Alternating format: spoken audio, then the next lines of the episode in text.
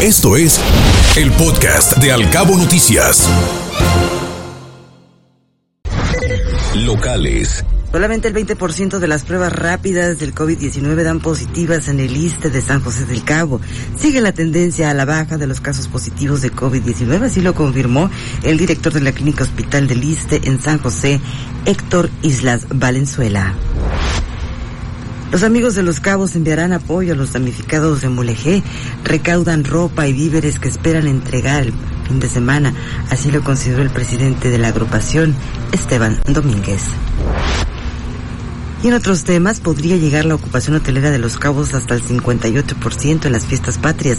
Se espera al cierre de septiembre un promedio de 45% de afluencia. Así lo mencionó la presidenta ejecutiva de la Asociación de Hoteles, Lil Ciorci y se normaliza el servicio de transporte urbano de, en Cabo San Lucas luego del paso del meteoro Key. Hay 17 rutas y los permisionarios las atienden con 227 camiones, así lo aseguró el dirigente de la Unión de Transportistas de Colectivos y Urbanos de Cabo San Lucas, Arizandi Pineda desmiente la Secretaría de Finanzas a gestores de regularización de autos chocolate. Asegura Berta Montaño que hay espacios en todos los módulos y que en La Paz se aumentará el número de citas. Se levantó un acta contra el médico que negó una atención médica a un menor en Mulegé.